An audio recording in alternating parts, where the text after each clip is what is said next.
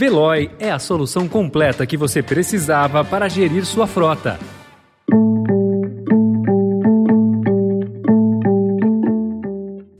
Bem-vindo, bem-vinda. Começa agora mais uma edição do Notícia no seu Tempo, podcast produzido pela equipe de jornalismo do Estadão para você ouvir em poucos minutos as principais informações do jornal.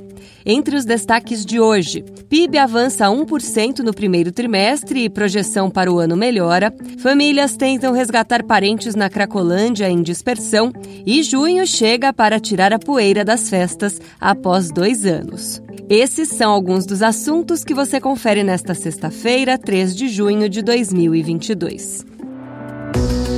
Estadão apresenta Notícia no seu tempo.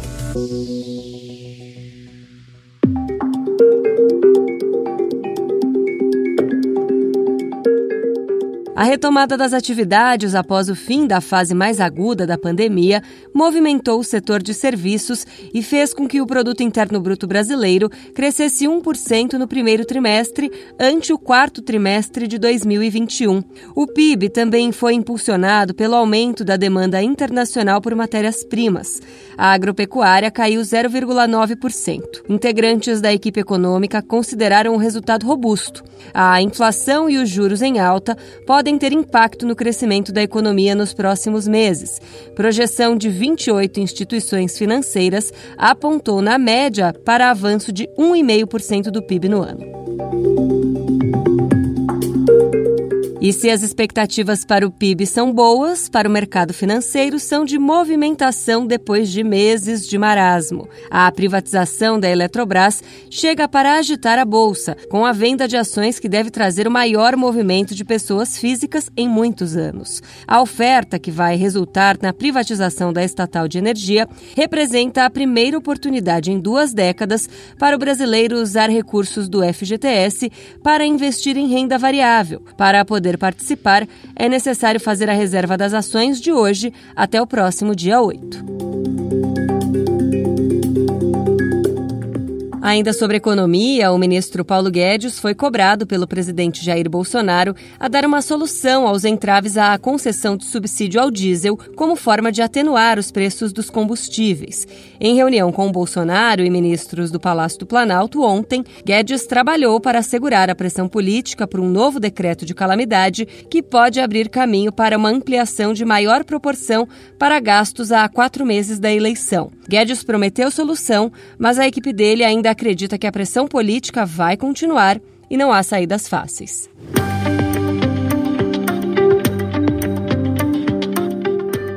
Presidente do STF, Luiz Fux, e a ministra da Corte, Carmen Lúcia, foram aconselhados por um grupo de sete senadores na última terça-feira a procurar a cúpula do Exército para saber até que ponto são reais as ameaças feitas pelo presidente Jair Bolsonaro de não reconhecer o resultado das eleições caso perca a disputa. Os próprios senadores pretendem conversar com militares, pois se disseram preocupados com riscos à democracia. A apreensão foi manifestada durante jantar oferecido por Carmen Lúcia, na casa dela, a sete senadores e a Fux. O ministro Marcelo Queiroga afirmou ontem que o governo pretende liberar a aplicação da quarta dose de imunizantes contra a Covid-19 para a população com 50 anos ou mais.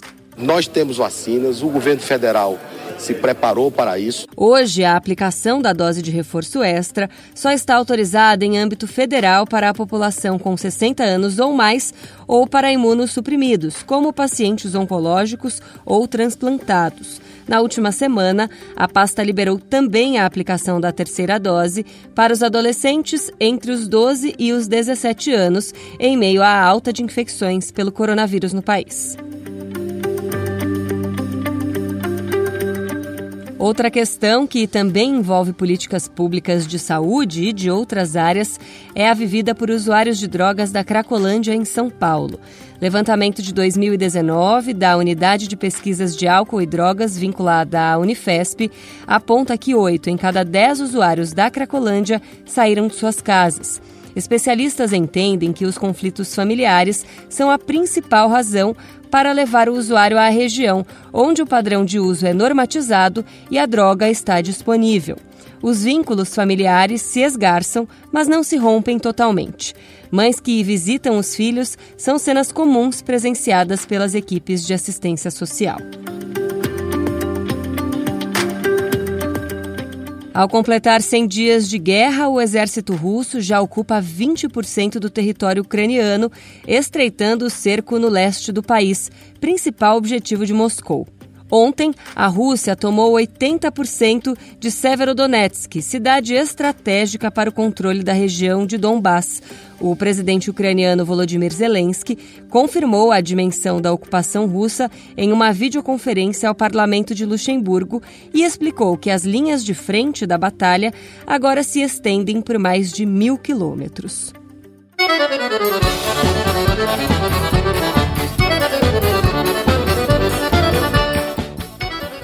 Pode pendurar as bandeirolas e tirar a camisa xadrez do armário. Com o início de junho, declara-se aberta a temporada de festas juninas pelo Brasil afora e por São Paulo, é claro. Embora o Nordeste seja conhecido como polo das festas dedicadas a São João, Santo Antônio e São Pedro, a capital paulista também garante sua cota de arraiás. Este ano, as festas têm sabor de retomada. O cheirinho de quentão e vinho quente volta a tomar conta do ar depois de dois anos de pandemia. Alguns endereços da capital paulista que terão festas juninas são o Centro de Tradições Nordestinas, o Memorial da América Latina e a Igreja do Calvário.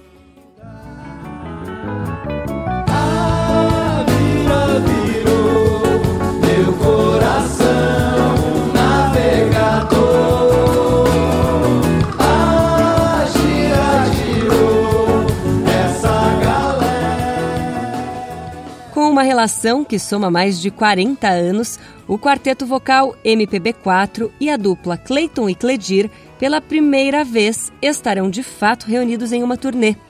O show, que acontece às 10 da noite de hoje no Tokyo Marine Hall, vai celebrar um repertório que conta com canções como Circo de Marionetes e Vira Virou, além de músicas gravadas individualmente. Entre elas, Amigo é para essas coisas, Roda Viva, Cicatrizes, Maria Fumaça e Lagoa dos Patos.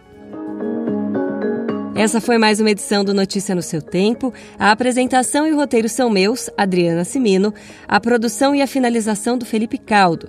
O editor de núcleo de áudio é Emanuel Bonfim. Muito obrigada pela escuta e um ótimo fim de semana. Você ouviu Notícia no seu tempo.